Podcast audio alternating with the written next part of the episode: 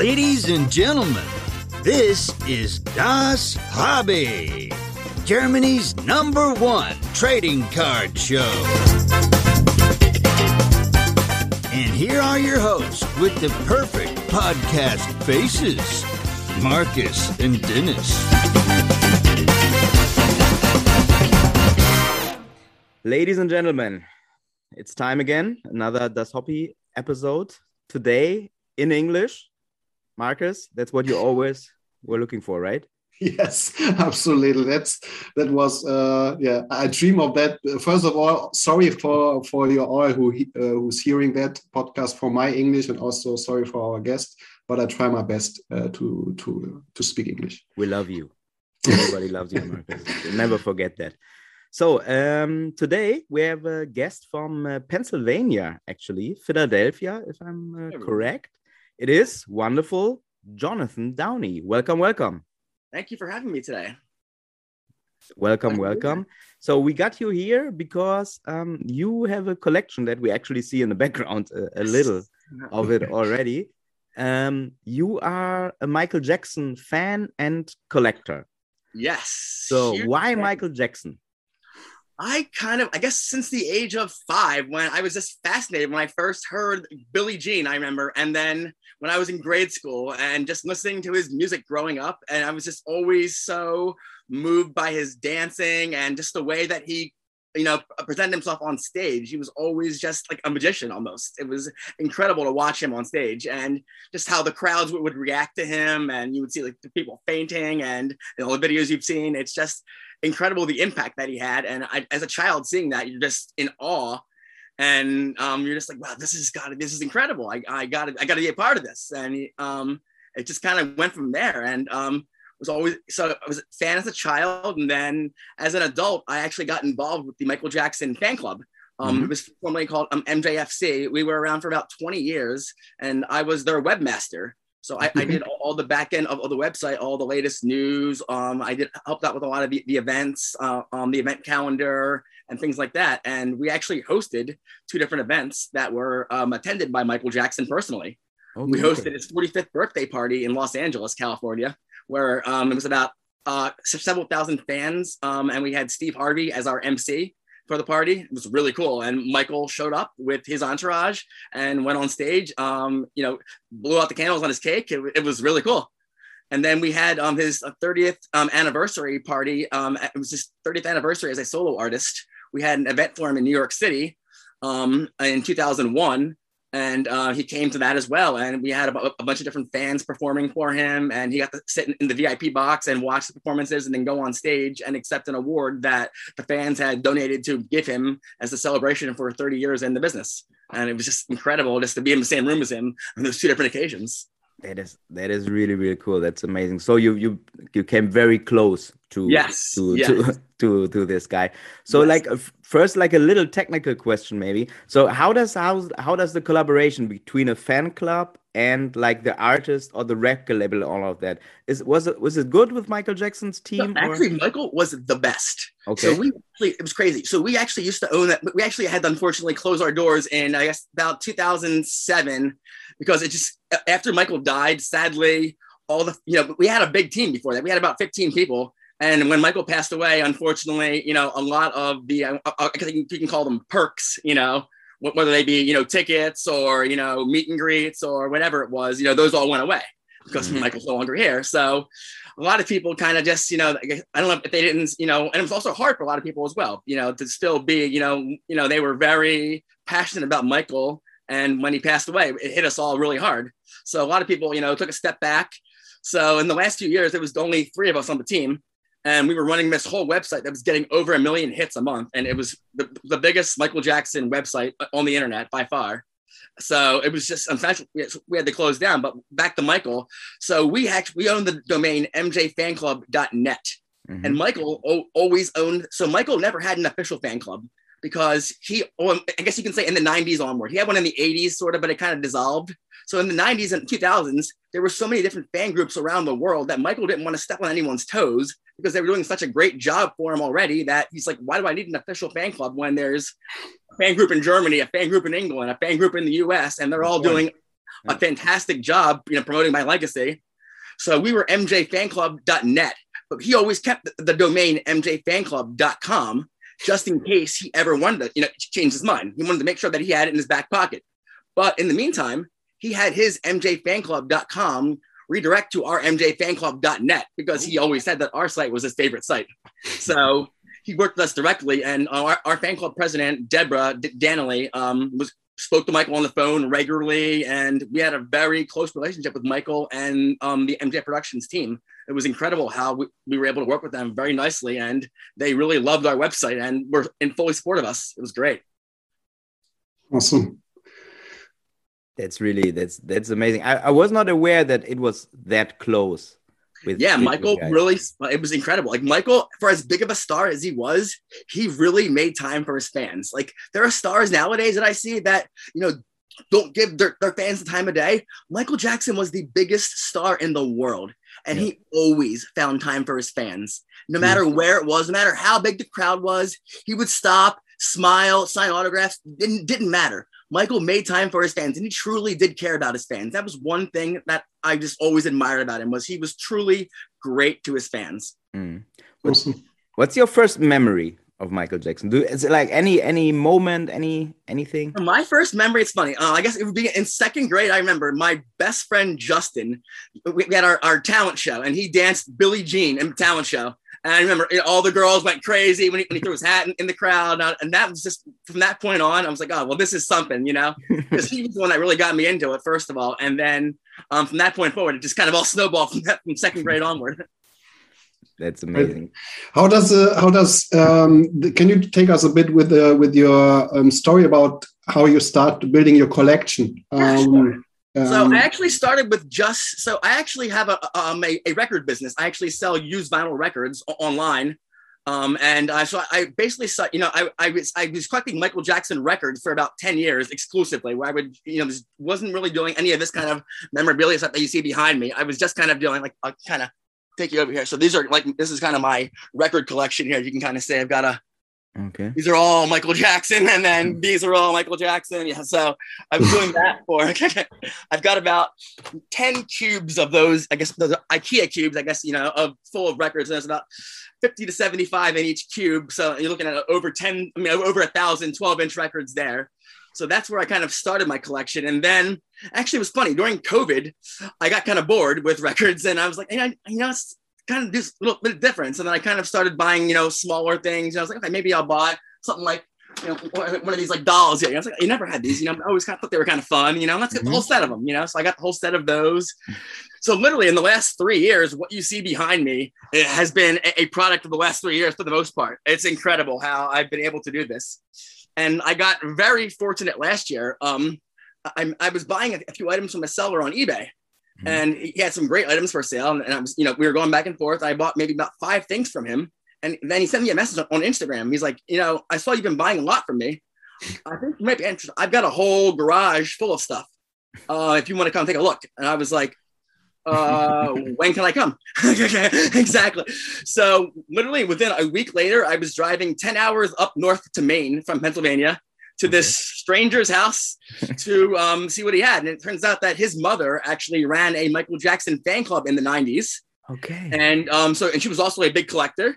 And she had passed away a few years ago. So he had inherited his mother's collection and he was in the process of selling it down. And he knew that, you know, it was going to take him years to sell it one by one, like he was doing now on eBay. So he mm. kind of just wanted to find somebody like basically like me who he knew would really appreciate it and not necessarily be like a dealer who's going to go and flip it all and make a lot of money so yeah, so he was looking for someone, you know, that you know, he felt like he was going to be, you know, giving his mom stuff a nice home. You know, we, we met and we really hit it off well, and um, we were able to make a business deal and strike a deal. And I was able to buy about um, it ended up being about six full carloads of uh, Michael Jackson memorabilia. It took us six wow. trips back and forth to Maine to wow. get all this stuff back, and it's it was incredible the volume of things. This her name her name was Nancy. She collected everything. I mean, and she was someone that went to the store and she would see, you know, a, a thing on the store. She'd buy all 10 of them. You know, she wouldn't buy one. She bought all 10 in the store. So, you know, she had multiples of everything. So for the last year, I've been selling a lot of things on eBay, and you know because I had a lot of duplicates. So um, and you know, and also getting new things for myself um, as well. You know, because obviously it was incredible to find that many things all at once. So it took me about six months to go through everything entirely, and it was just thou. It was thousands of items you, you can't even imagine. But it was one of the biggest thrills of my life to go through all that stuff and and there are a lot of fans who are quite jealous when I was posting videos of me you know, opening a new box, you know, of you know, new surprises and new mysteries. You never knew what you were going to find in some of these boxes. And I found some incredible things. Something I actually want to share with you guys now is actually yeah. from Germany. Okay. This, so this is actually one of my rarest items. Um, oh, it's, items here. Yeah. It's, it's a German promotional item.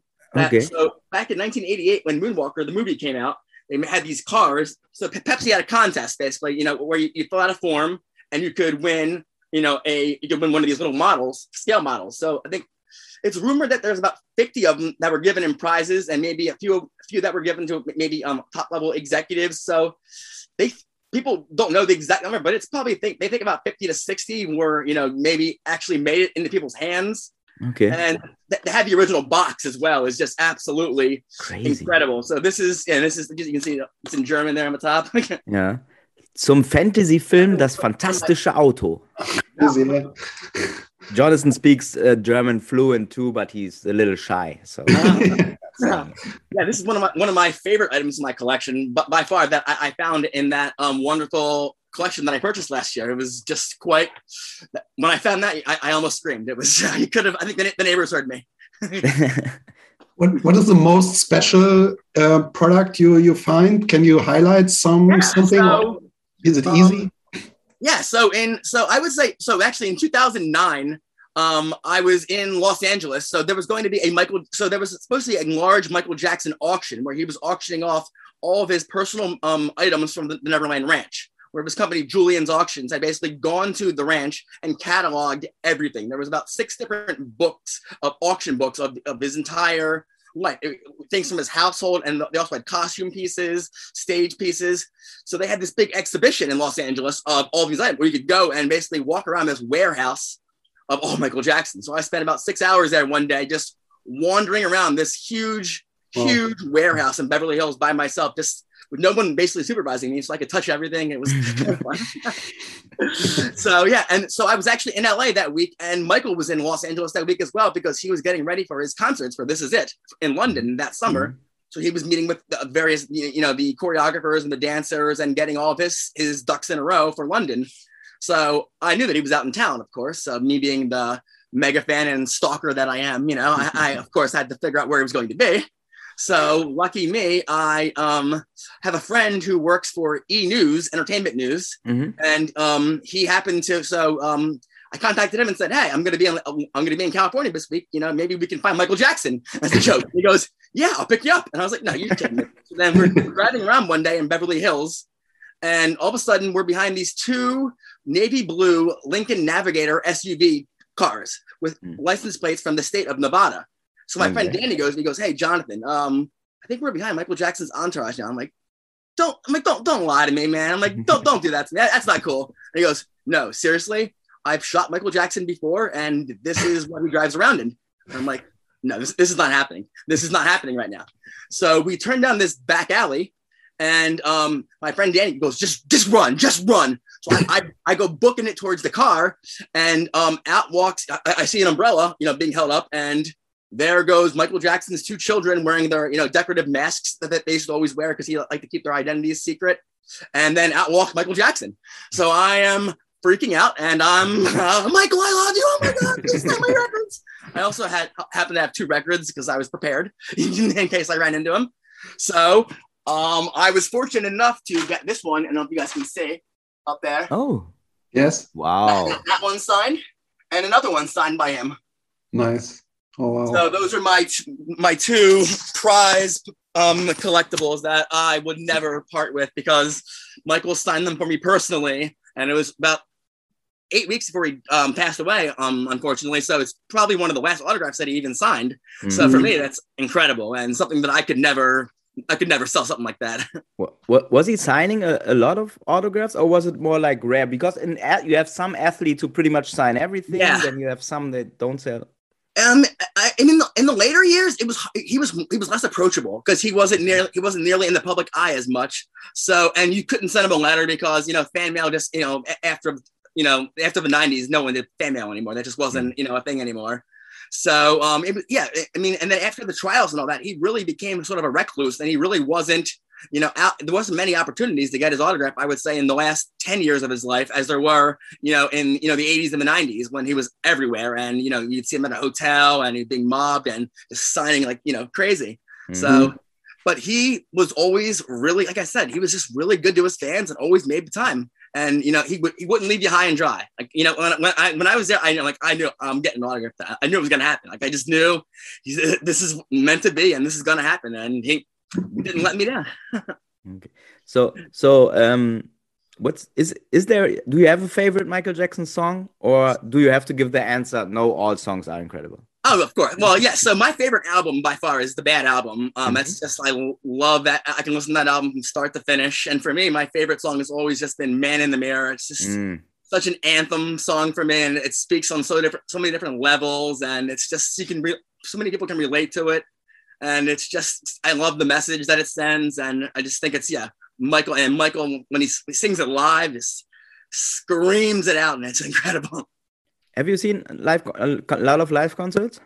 So I've seen many live concerts, but I have never had the um, opportunity to see Michael Jackson. I- I've seen everyone else but Michael Jackson. I've seen Mhm. Elton John 25 times. I've seen the Rolling Stones, Tina Turner, you know, you name my Madonna. But I had tickets. So I had one, well, so two times. I had tickets to see Michael Jackson twice.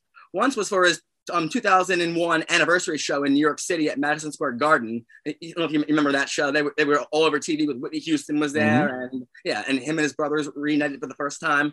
So it was a big deal. I don't a lot of friends that flew in, in for, from Europe for that show, but at the time I was only 16. So um, I was, but and I, I lived about two hours away, and I hadn't been up to New York. I, I was up there once as a, as a child, but my mom wasn't very keen on me going up to New York by myself.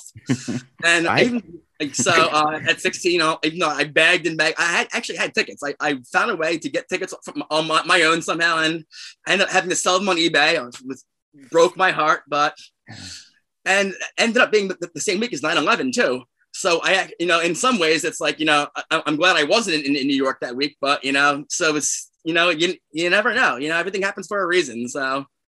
And then I had tickets for the This Is It shows in London. I had planned mm. to be there as a correspondent for the Michael Jackson fan club and do a lot of, you know, backstage interviews with the various teams working on the show and, you know, Kenny Ortega, Travis Payne, and all those folks who were, you know, the big names working with Michael directly.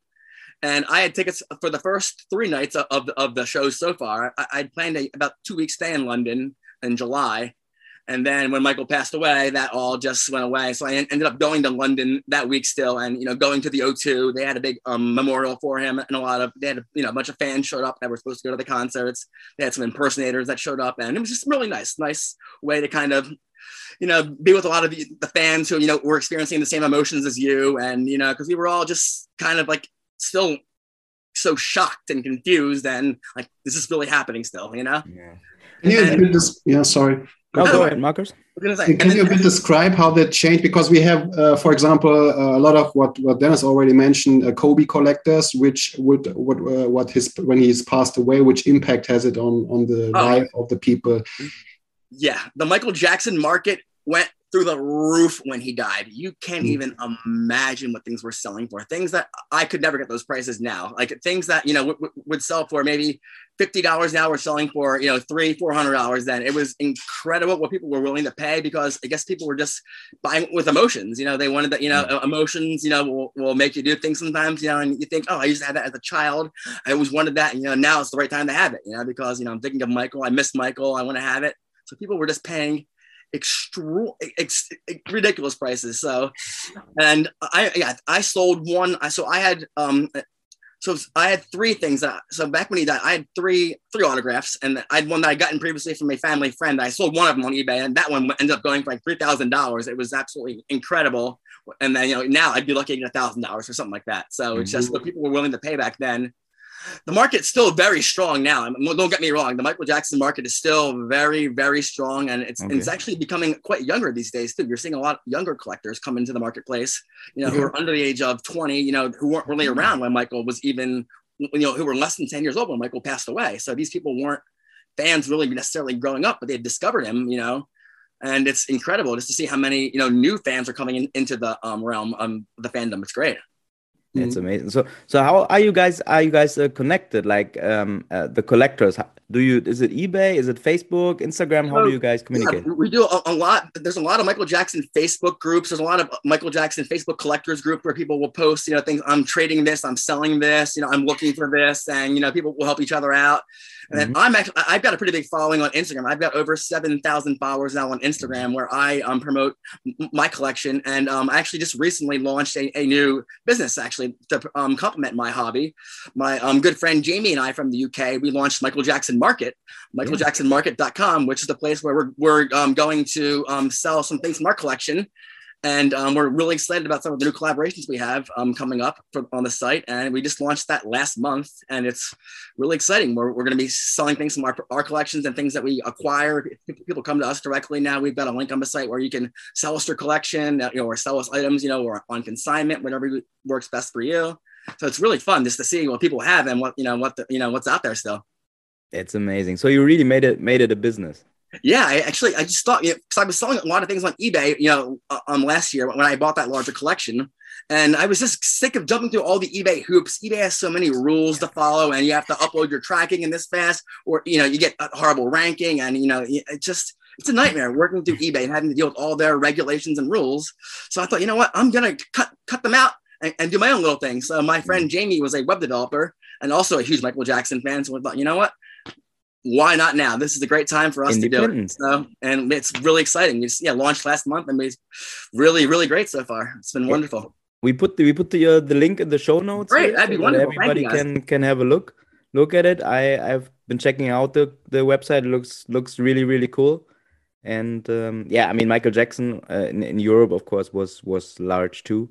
Uh, I also saw a lot of concert. Never never saw a Michael Jackson concert. Sadly, yeah, I always this close every time. yeah.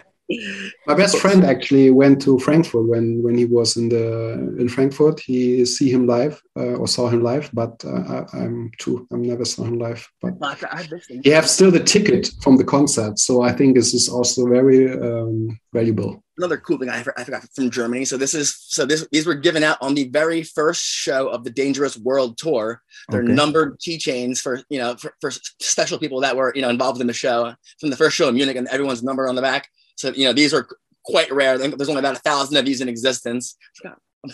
people are selling on eBay this kind of stuff. Or, yeah, something like this could sell for two, three hundred dollars very easily, just for a little, you know, keyring. You know, something so simple, but you know, just because it's you know in demand and rare, people are really looking for them. It's, it's really fun. How did you? Uh, is there a kind of how did you know? Is it uh, um, not a copy uh, of, of something? Yeah, you know, uh, a lot of things are, especially with Michael Jackson autographs these days. I tell people buy them with caution because mm-hmm. for every one, there's 50 fakes. It's mm. really, really difficult and it's really sad to be honest. Like I would honestly would never buy an autograph on the secondary market ever because mm-hmm. I, I just don't trust them. There are too way too many fakes than reals. And everyone claims to be an expert, you know? Mm. So, so, you know, just because, you know, you think it's real, the next person's going to say it's fake, you know? And I actually sent my two autographs that I got signed in person to PSA authentication services mm-hmm. who do autographs professionally. And they had, they told me they're fake. Oh, no. So these are the professionals. these are the pros who I actually paid almost 100. I think, I think it was like $200 each. And I got like, two letters back saying, sorry, can't certify these. I was, oh, I was furious. I'm like, okay. well, then what can you do? like, honestly, I'm like, this is the, like, I was just, but I was shocked. Like, I, I thought this is going to be an easy one for them. You know? Yeah. Wow. So, okay. That's crazy. So exactly. So, you know, who can you really trust if the, you know, these are the, the uh, one of the top three um, rating companies in the, yeah. in the world. You know, yeah. it's really it's a very risky game. So I, I find that you know it's better to buy autographs from people that you know knew Michael personally. You know, people that you know who were associated with him. You know, or you know that you can trust. You know that you know because otherwise it's just really it's a, it's a crapshoot when you're you know it's like you know playing playing poker. You know, you never know what you're going to get, and it's, it's too dangerous, especially when you're spending hundreds of dollars on something like that. You know, you don't. I, I wouldn't risk it. I definitely wouldn't advise against that to anyone looking to buy a Michael Jackson autograph. Be careful. Mm. Wow. Okay. Yeah. Yeah, that's Yeah, PSA is also for sports cards. So very Yeah, one of yeah, yeah, another yeah, they're big with sports cards. Yeah, so yeah, Yeah. you, know, you know, and you never know. I was just yeah, I- um, just yeah. That day was when I uh, that letter came back. I was just furious. I get, get to say the least furious. so do, do you do you have uh, Michael Jackson trading cards by the way? Um, I do actually have some. Um, I have some Okay. trading cards. Yes. Um, let me see where they're at. Um, where are my trading cards at? Let me go see. Call them. Call the assistant. Yeah, that's that's that's very very very do very you do you have some stuff for Michael Dennis? You have in your Uh, yeah, uh, I just uh, d- just just one or two pieces, nothing nothing big, and of course I have the um, the records, the Thriller vinyl record, the Bad vinyl record. Um, I have some Jackson Five uh, Mm. records too, but um, yeah, but the music is amen- Ah. amazing. Oh, here he comes. Yeah, so these are from the thriller era. They, they got a bunch of these things. So this, they, were, they were sold like this originally in little packets like this. And you get a full set of cards like this, and then you can make a puzzle. And so the back side has a puzzle Nice. that you Awesome. put together. And then and then there are ones like, you know, there are ne- there are several different series of these cards. So they have like you can see these here. This is an- one of the other. So this What makes up- company is it from, so Jonathan? these, were made, so these were made by, I think I was going to say, is it? So these were manufactured by Michael Jackson MJJ Productions. So Okay. they um, owned, you, you can see that on the back. So they actually Okay, did, so uh, okay. he was just so the best. He just did everything on his own. yeah, he did yeah, exactly. He put exactly his licensing company. He put, he put his name on everything in the 80s and the 90s. Like literally, if Smart. But you know what? Though Michael though always looked at and he approved. That's one thing. He, he approved everything. If, if it was if it was Okay. crap, he would say no, no, Okay. not at all. So you know, he he looked at everything that had his name on and made sure that it was quality and then that he liked the imaging and the you know the graphics and made sure that it, didn't look like something that was going to be garbage that would bring down his brand because he always wanted to elevate his brand with any merchandise that he sold. So he was very much involved in that throughout his whole career, Is, making sure that you know the fans got quality products always. is he, he was a very detailed person, right? Very, very much so. Yes, he had. Oh, yeah. I don't, I don't, I don't think he ever slept because his so his mind was always wandering. And yeah, exactly. Yeah, that's that's what I also heard. Like like always up and and like best ideas in the middle of the night, and then yeah, he was always on. Yeah, he, yeah, yeah. he had no off switch, which was unfortunate because that's what you know when he couldn't. You know, that's how his demise happened when he couldn't fall asleep. It's also sad because Mm. he was just always it was three o'clock in the morning. He had an idea. You know, he wants to go go work it out in the studio, and he's like, "No, this is when you're supposed to be in bed, buddy." so so that, then of course we have to ask the the sad sad question. Where where were you and and how did you hear from from? Yeah. So um, that day, uh, I was at work and I got an email from our fan club president around 12 o'clock saying that Michael was being rushed to the hospital. We don't have any details yet, but it's not looking good.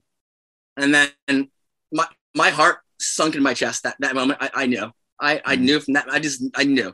I, I, I don't know why. I just knew. And within 30 minutes, he was he was already unfortunately dead upon arrival at the hospital. They, but yeah, and um, so, and then I left work early that day because I- I was literally, I was just, and then they announced it when, when it came out. I was just like, wow, I just couldn't believe it. And I, yeah, to me, I was just, I is in disbelief for the first, I think, 24 hours. I just really, am like, it's just, this can't be happening. This is, you know, this is Michael Jackson. No, no, Mm. no, this can't be happening.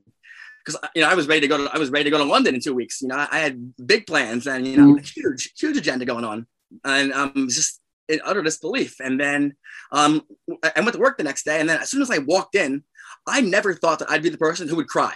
Michael. Ja- I, I never, and I just all of a sudden just started to cry, and I don't know, I just I don't know why, and I just my boss gave me and was just like, you know, uh, I understand, you know, he meant a lot to you, and it's just I never thought that would happen to me. I didn't think I would be impacted like that, and it was just incredible the impact that the man had on my life. And I was actually very fortunate where I was able to attend his memorial service in at the Staples Center in Los Angeles Okay. they had they had a um, raffle for that, um, and you know, so we were tr- actually trying to get in touch with you know the, the Jackson Inner Circle that week, the fan club, because we wanted to you know we, we wanted to see as many of us could, could go as possible. but we couldn't get in touch with Joe Jackson that week because you know obviously you know they were had a lot going on. Yeah. So his voicemail was full. So every time you know we called Joe, you know we went right, right to voicemail where it was full. So we had to go through the the raffle on Ticketmaster like everybody else. And luckily, one of my friends, Gail, who lives um, nearby me here in Pennsylvania, she won the raffle and she couldn't go because she had a young child. So she called me at like midnight and was like, I, I got the tickets. Um, do you want to go? And I said, I'm going tomorrow. I'll book a flight right now. So I booked a flight like like 12:30 that night, and I, I was out in Los Angeles two days later for the memorial. And I'm literally, I think I was in LA. I flew out that more that day, and then I stayed the night, and I was in LA in less than 24 hours. I was on, on the red eye going back because I had to get ready for London. I was leaving for London a week later almost. So it was a very busy week for me, but I got to go to the service. Um, we got this actually sat behind Lionel Richie. I didn't know it was him. And, you know, cause I'm just the whole time I'm, I'm in there, I'm just looking, looking around. I'm not really, I'm just in my own little world. And all of a sudden Lionel stands up to go perform on stage. Like, oh my God, this is Lionel Richie.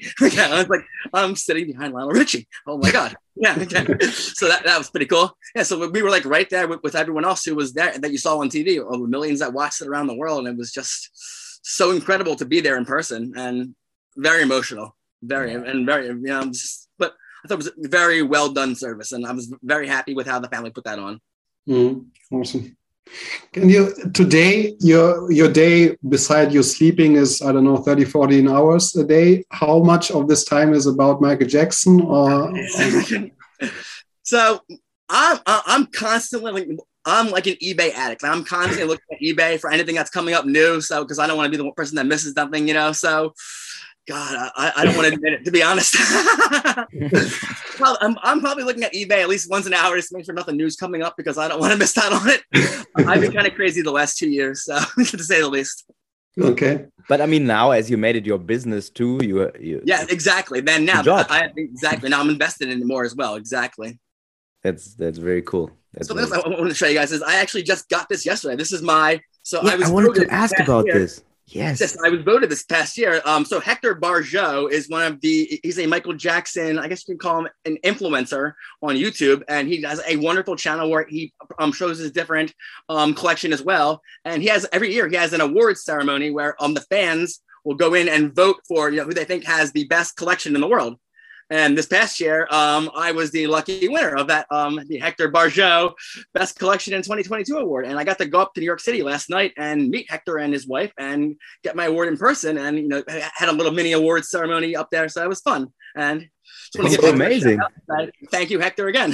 Co- congratulations. Yeah, I, I, saw that on your page and I was like, wow, that is like, okay, so yeah. the fans vote for this? Yeah. So um, every year he, um, um, he, there's about usually five or ten finalists every year, depending on how many want, want, want, to enter. And then it's on YouTube. They you make about a two minute video of your, of your collection, and then everyone watches the videos, and then the fans go in onto onto his page and they vote for their favorite collection of um out of all the videos they saw. And I, I wasn't ready last year, so I, I told myself I'm like 2022 is going to be my year. So I, I made sure that I had everything ready this year, and it, I was the lucky winner. So amazing, man! And you now this podcast. A, such a positive and and and outgoing yes. and good person, Jonathan. Really, it's, it's so really much. exciting to to listen to you and and to to hear your stories. That's really really really cool. I feel yeah, very a lot. A lot of energy. I, I like it. Uh, you, I have the feeling you can talk now 10, 10 hours about uh, the. Oh, yeah. Absolutely. Yes. Yeah. Last night when we were up, in, I was up in New York City with my friends, and we were chatting about Michael Jackson all day. It was like that was great. You know, we could just because my, my, partner and I don't. He's a fan, but not like me. So when I have someone like Hector, when I can talk to him, it's just great to have someone like that where you can really have a real Michael Jackson conversation with someone who knows who's on the same page as you. How, yes. how do you ex- like like if somebody doesn't know Michael Jackson or like like you said the kids nowadays yeah, yeah. like how do you describe him? What's what's the so it's funny. My little nephew now, he's Colton. He's six years old, and he loves watching the videos. Like he's okay. like just mesmerized. Whether it's remember the time when he's you know when he's spinning around turning into the gold dust, or he just loves With Magic and, Johnson. By yeah, the way, in the exactly. video, he sees him as like a, a, a, magician on stage. He's like, how does he mm. do that? what? I'm like, he's the. I'm like Colton. He's the best. That's that's why he is the king of pop. And there's there will be there's only one, and we'll be lucky to see another one like that in our lifetime, maybe. Yeah. He's just really one in a million. That's why I said I'm like he's like watching him is just like just brings you happiness and you just it's like magic on stage. It really is. That's some of the things that he's able to accomplish. Yeah. I mean, and with with some of our guests, like when we say the, the letters MJ, it's another MJ here for the sports cards co community, of course. They always uh, yes. have Michael Jordan. But you also collaborated with Michael on in 1992 for Jam. Remember that, that video where they played basketball together? Amazing. Amazing. Yes, Michael Jordan really friends. tried his best to dance. right? exactly. That was a good one. yeah, really, really, really cool, man and it's un- unfortunate what a what a talent what an artist what like outstanding just outstanding like and i have to say like all the stories that like we hear about him people the good thing with him is i think he's very misunderstood yeah and i think he's very to be honest i think that the problem with, with him is that he was very people saw him as an easy target people saw him as you know basically had a big target on his back saying you know kick me as hard as you can and take my money is what mm-hmm. it came down to. Mm-hmm. You know, it was it's really sad because he liked he was nice to everybody, and then until you double crossed him, and then then you're you know and then you're cut out. You know, but and people just took advantage of his kindness, and it's really sad. It's really, and I think you know he was honestly with all you know all the scandals in his life. I just think it's really, uh, and I'm glad that it, it hasn't overshadowed. I think what is what has been as a man's talent. I think especially in the, the European fans have been wonderful to Michael. I know, I know, the American fans have been a, a, bit less forgiving, I would say, but I know Michael loved his European and Asian fans, and then they even bat an eye when, when those things came out. Mm. Mm. Really cool. Thank you so much for sharing like those those yes, stories and insight to your collection, all of that. That's like really really interesting. And yeah, we put all your websites and all your social media in, in, the show notes and. Um, yeah, I'm I'm sure our community welcomes this this very entertaining talk and your openness and and showing us your stuff. And yes, I hope we we hear and see more from you, Jonathan. Yes, thank you so much. Wonderful speaking to you both. Thank, thank you, you, so much. Yeah, take care. Thank you. Bye now. Thank you. Bye bye. Bye.